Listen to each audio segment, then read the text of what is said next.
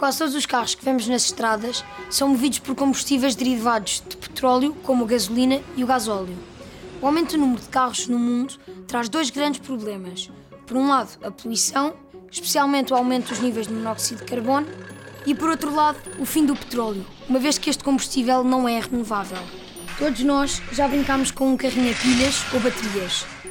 O carro elétrico, que se move com um motor elétrico e não de combustão como os outros carros, também usa baterias. Mas como é maior e mais pesado, precisa de baterias também maiores e mais pesadas. O carro elétrico tem várias vantagens. Não é poluente, não depende de uma fonte de energia não renovável e é mais silencioso que os outros carros a combustão.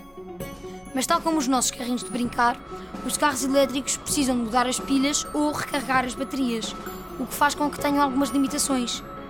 Tem de parar mais vezes para abastecer do que os outros carros.